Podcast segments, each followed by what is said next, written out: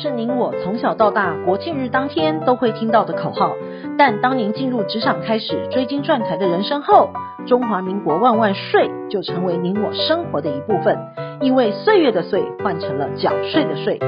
纳税是人民的义务，但节税是您我的权利。所以唯有正面对战，才有博胜的机会。聪明的您，就是要有强大的应税智商。每周二与五，Cindy 都会与您在空中一起练税功，也欢迎大家持续练功。想税的听众们，大家好，欢迎回到想税的单元。本周的新闻重点有七则，提供重点摘要给您。第一，一百一十二年增所税、遗产税免税额扣除额报您知。第二，生前出售土地未过户。申请剩余财产请求权未完成，都会课遗产税。第三，赠与税也能申请延期申报。第四，房市一箩筐，打房再下一城。第五，国税局加强掌握金流，查缉网拍业者逃漏税。第六，年终国税局查税与申报提醒同步。第七，台商在港控股留意免税规范。第一，一百一十二年综所税、遗产税免税额扣除额报您知。物价涨，薪水不涨，就连平民美食茶叶蛋都跟着涨价了。财政部因应物价的上涨，于二十一日公告明年度综合所得税及所得基本税额条例相关免税额、扣除额、课税集聚及计算退职所得免税额的金额。明年申报扣除额的金额会从八点八万提高到九点二万，标准扣除额会从十二万提高到十二点四万。至于薪资特别扣除额，则由二十万提高到二十点七万。另外，各个课税集距都会随着物价指数做调整。明年五月报税起就可适用。而盈利事业免纳所得税的基本税额将从五十万调高到六十万。个人适用的金额以及遗赠税的免税额及集距，则未达调整的标准。第二，生前出售土地未过户。申请剩余财产请求权未完成，都会课遗产税。若被继承人所有土地于生前出售，但在办妥土地所有权移转前就死亡了，其遗产税应列报该土地及尚未收取的土地价款为遗产，并将土地价值同额列为未偿债务扣除额，依法课征遗产税。而双方有幸成为夫妻，但若一方过世了，生存配偶可以依照遗赠税法第十七条之一的规定。主张剩余财产差额分配请求权，其继承人呢，应于国税局核发遗产税缴清证明书，或者是免税证明书起一年之内，足额给付该请求权金额的财产给被继承人的配偶。继承人呢，如果未于期限内给付，国税局将于期限届满次日起五年内，就未给付或者是给付差额的部分，追缴应纳的遗产税，并加计利息。国税局特别提醒了，在申报遗产税时，主张生存配偶剩余财产差额分配请求权价值自遗产总额中扣除，应注意期限内交付或者是移转财产给被继承人的配偶，并将移转明细表及移转事实证明文件交送给国税局审查。如果是有特殊原因无法于期限内给付时，可先申请核准延期履行交付期限，以免逾期补税并加计利息。第三，赠与税也能延期申报。依照遗赠税法第二十四条以及二十六条的规定，除不计入总额之外，赠与人在一年内赠与他人的财产价值超过免税额两百四十四万时，应于赠与行为发生次日起三十天内办理赠与税的申报。但有正当理由不能如期完成者，可于申报期限届满前检附赠与契约书以及赠与人的身份证明文件，向户籍所在地的国税局。分局稽征所申请延长期限呢，以三个月为限。若是经常居住在境外的我国国民，或者是非我国的国民，则统一向财政部台北国税局申请。第四，房市一箩筐，打房再下一城。若民众要申请按自用住宅用地税率课征地价税，需要土地所有权人、配偶或者是直系亲属持续在该地设有户籍，且没有出租或者是营业使用。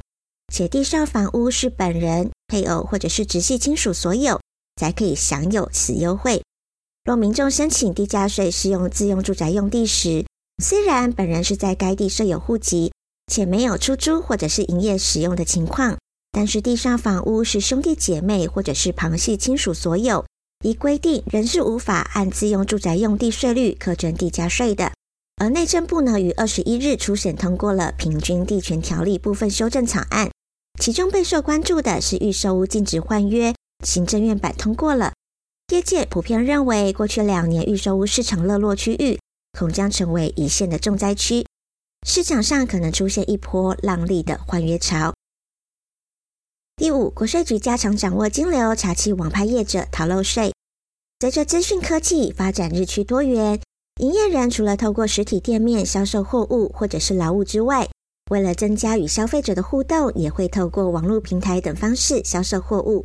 并提供民众更多元化的付款方式。国税局为了维护租税公平，近年来积极搜查相关的金流资料，经与其营业税申报资料勾稽比对，审查销售额偏低的业者，以遏止营业人借由第三方业者收款隐匿营业收入来逃漏税。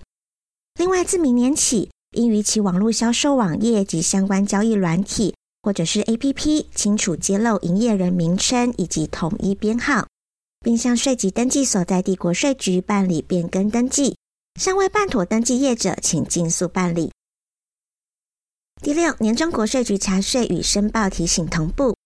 一百一十年度各类所得扣缴免扣缴凭单、股利凭单、信托申报申报截止日延到明年二月六号。请务必于法定期限内办理申报，以免逾期申报而受罚。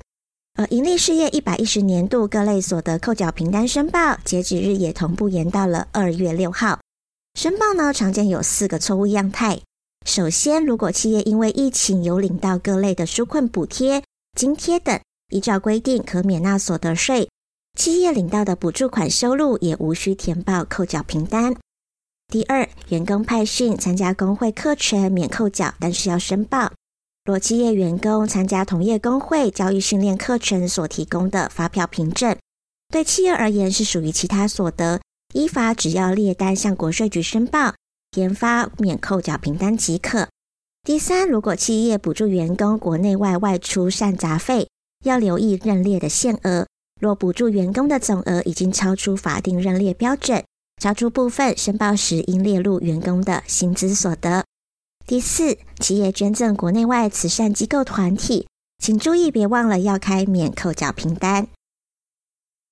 第七，台商在港控股留意免税规范。香港为了跳脱租税灰名单，今年中针对离岸被动所得免税制度推出新法，并在十二月审议通过，预计于明年起生效。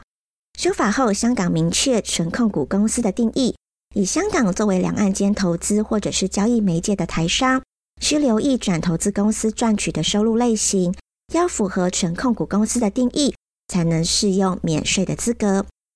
纯控股公司的定义呢，明确赚取的收入项目包括了股利、权益证券转让所得及附带收入，例如汇兑的利益。因此，台商透过香港控股公司持有大陆转投资在股利分配及资本利得的税务冲击有望大幅的降低。然而，许多台资企业在香港的控股公司都会提供大陆被投资公司零息外债，或是将资金以关联方式往来名义汇入集团所指定的法人账户之内，进行统一资金调度控管。这些安排可能导致该香港控股公司符合经济实质的难度增加。经营之神王永庆曾经说过：“您赚的一块钱不是您的钱，存下来的钱才是您的钱。因此，学会节税可以为自己的财富进行另类布局。想要知道更多节税妙方吗？听享税 Podcast 并追踪卓越的粉丝专业，让您在潜移默化之间学习税务的知识。如果你有省税妙招或是法律上的问题，都欢迎来信或是留言告诉我们，让我们为您指点迷津。”本周的重要税务新闻，谢谢您的收听，我们下周空中见。